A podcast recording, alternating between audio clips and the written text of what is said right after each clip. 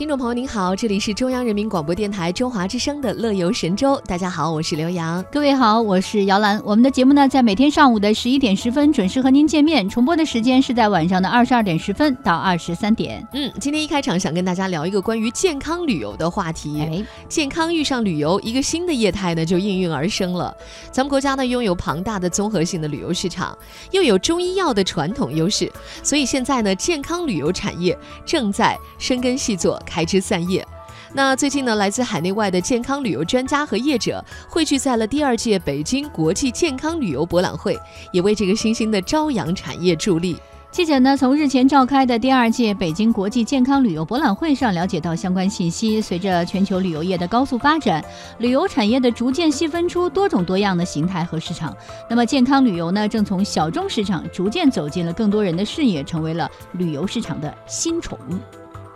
来自中国网之前有一篇报道啊，说目前呢大力发展健康旅游已经成了旅游经济的新亮点。在去年的时候呢，国家五部委联合印发了关于促进健康旅游发展的指导意见。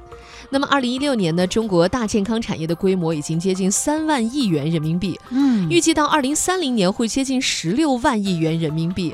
而健康旅游呢，作为大健康产业的一个重要组成部分，它的发展潜力呢是相当可观的。没错，联合国世界旅游组织执行主任祝善忠在第二届北京国际健康旅游博览会上就说，随着全球旅游业的高速发展，旅游产业逐渐细分出了多种多样的形态和市场。那么健康旅游呢，作为一种新兴的旅游形式出现之后，发展非常的迅速。目前已经有超过一百多个国家和地区正在开展健康旅游，而健康旅游呢，正从小众市场逐渐走进了更多人的视野，打破了传统旅游的六要素的旅游格局，成为了旅游市场的新宠。健康旅游呢，不仅顺应了人们旅游观念的转变和对健康的追求，还拓展了旅游形式，丰富了旅游的内涵，成为人们时尚的追求。与传统的旅游相比呢，健康旅游游客停留的时间会更长，旅游消费会更高，并且能够高效的推动。医疗卫生、美容、养生、酒店、翻译、交通、景点、购物等相关产业的协同发展。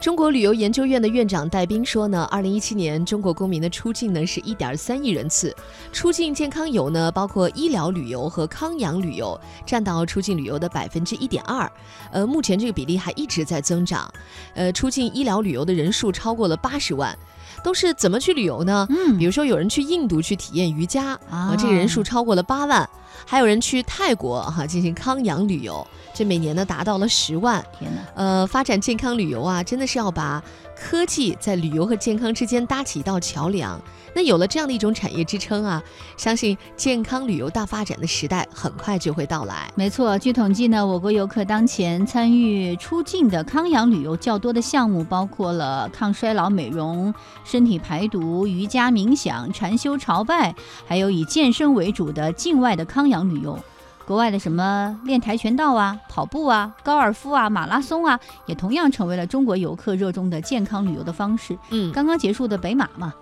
我不知道这个刘洋有没有关注哈？我觉得现在很多的一些外国的那个运动员也来参与了。对，现在朋友圈里面跑马拉松的人是越来越多了，而且我也有一些朋友，他真的会去为了跑一场马拉松，然后比如说去到澳大利亚的黄金海岸，专门去奔那个旅游目的地。是啊，因为一方面健健康跑步了，另外一方面呢，当地的这个风光也是非常的美丽哈，也能够顺带旅游了。对，很多的一些年轻人选择了健康旅游的方式之一哈。偶尔感到失落，不也不会示弱。我做我自己，披星戴月闯荡的盖世英雄。我是有些笨拙，但我并不懦弱。我是我自己的桨，自己的船。自己的风帆踏浪而来，扬世而来，迎风而来，破晓而来。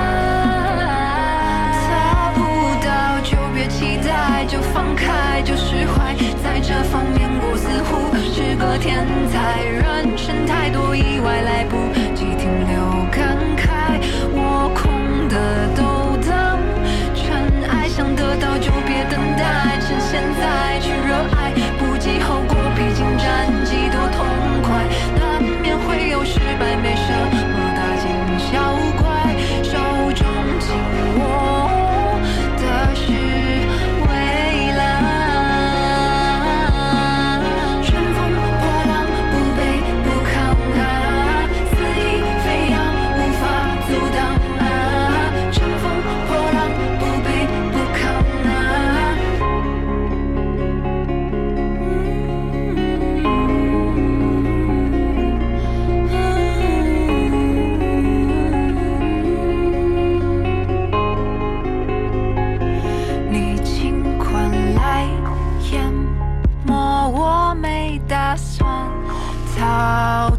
我做我自己，披星戴月闯荡的盖世英雄，日夜潮起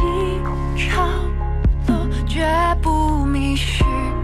自我。我是我自己的桨，自己的船，自己的风帆，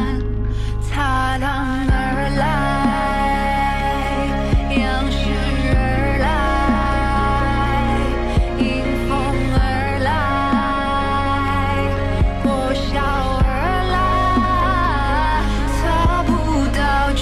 期待，就放开，就释怀。在这方面，我似乎是个天才。人生太多意外，来不及停留感慨。我空的都当尘埃，想得到就别等待，趁现在去热爱，不计后果，毕竟战